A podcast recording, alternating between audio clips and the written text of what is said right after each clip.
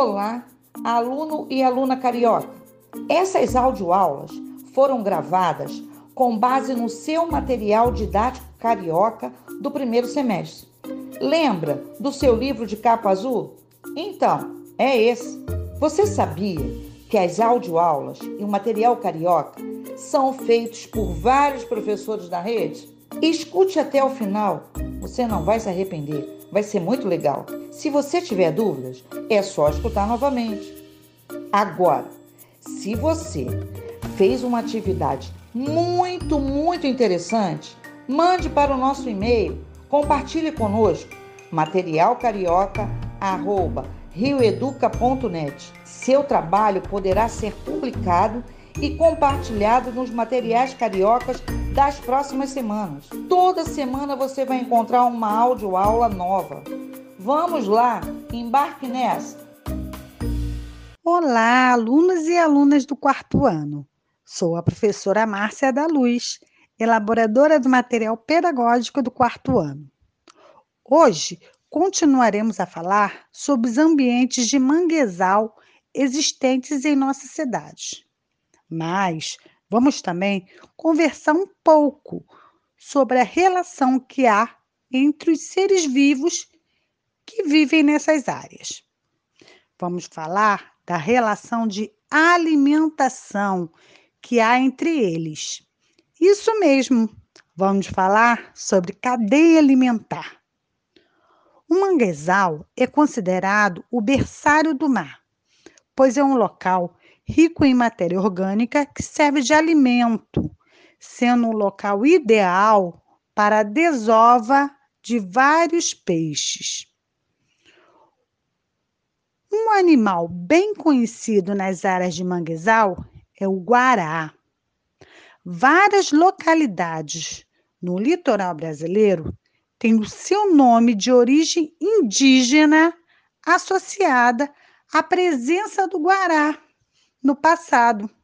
Pois é, ele vivia nesses locais no passado, como acontece na área de Guaratiba, aqui no Rio de Janeiro, a área de manguezal que nós já conhecemos. O guará é uma ave que mede cerca de 50 centímetros de altura. Possui um bico fino, longo e levemente curvado para baixo. Sua plumagem é de um colorido vermelho muito intenso, devido à sua alimentação à base de caranguejo. Sim, aquele caranguejo que encontramos no manguezal. Esse caranguejo possui um pigmento avermelhado responsável pela coloração das penas do guará. Olha que coisa interessante, não é mesmo?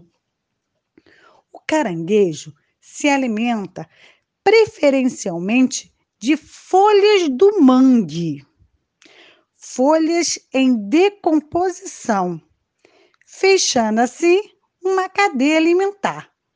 Vamos ver como que acontece? O mangue, que é o produtor, que é o vegetal, serve de alimento para o caranguejo, que é o consumidor primário, aquele que se alimenta diretamente do produtor. O caranguejo serve de alimento para a ave guará, que nesse caso será o consumidor secundário, pois se alimenta do consumidor primário. Hum, Vamos relembrar um pouquinho sobre cadeia alimentar? Então vamos lá.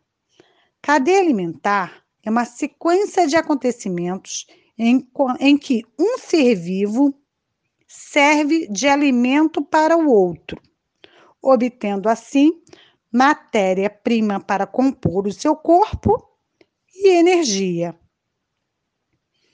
O início da cadeia alimentar acontece nos vegetais, porque eles são capazes de realizar fotossíntese.